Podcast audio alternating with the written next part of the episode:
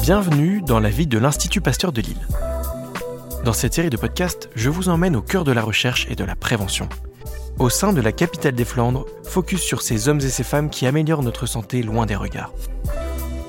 Dans l'épisode d'aujourd'hui, Alexandre Delobel nous raconte la grande histoire de l'Institut Pasteur de Lille. Comment l'Institut a-t-il été créé? Quelles en ont été les principales découvertes? L'ancien scientifique nous fait remonter le temps.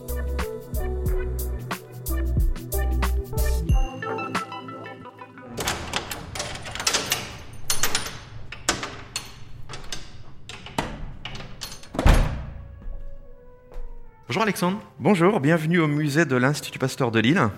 Alors, on est où ici? On arrive dans les appartements d'Albert Calmette, c'est ça? Tout à fait. Ce musée donc, est situé dans ce que fut les appartements privés d'Albert Calmette, le premier directeur de l'Institut Pasteur de Lille.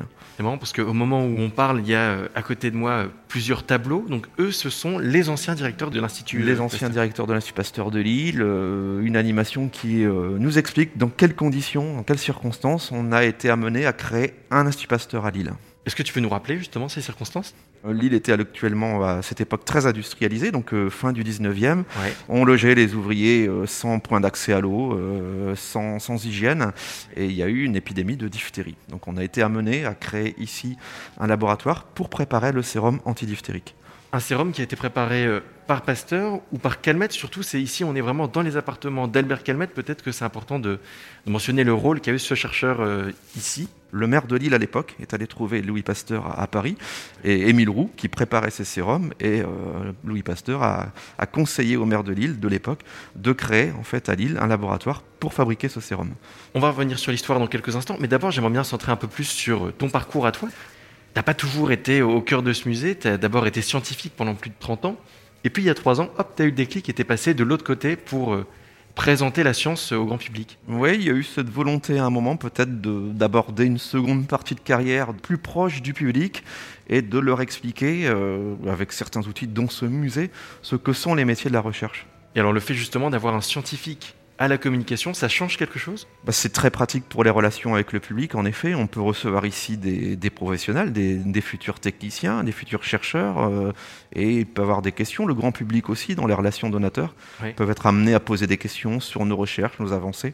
Donc de pouvoir échanger avec eux sans forcément déranger à chaque fois euh, un chercheur, ça peut être très précieux. Oui. oui, donc être capable de vulgariser la science et en même temps être capable d'aller euh, donner des informations plus précises euh, aux petits curieux. Tout à fait.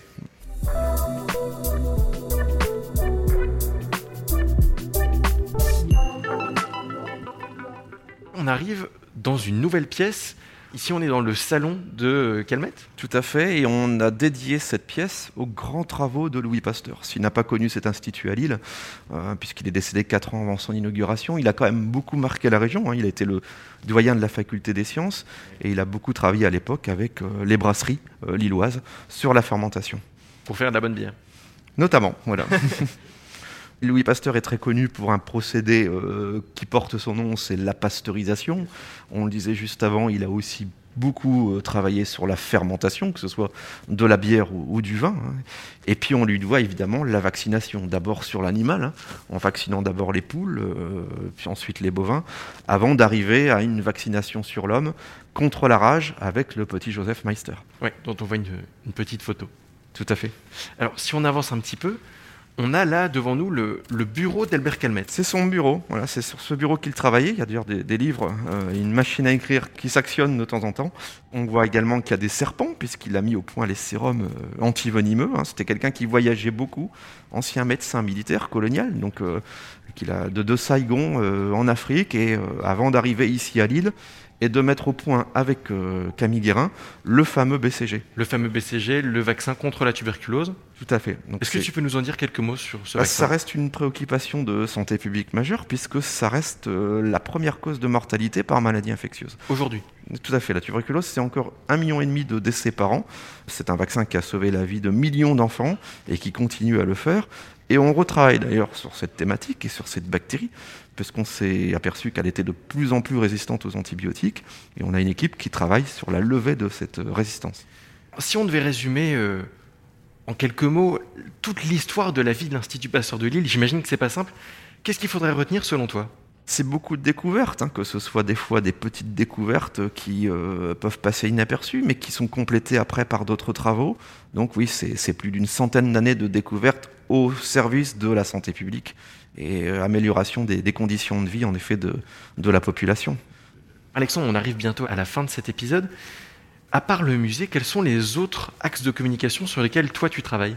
Ben, on a pas mal d'événements qui nous permettent en effet de démontrer un petit peu le, notre travail au public. On a les conférences qu'on fait très régulièrement sur différentes thématiques. On a le journal euh, de l'Institut Pasteur de Lille qu'on distribue auprès de nos donateurs.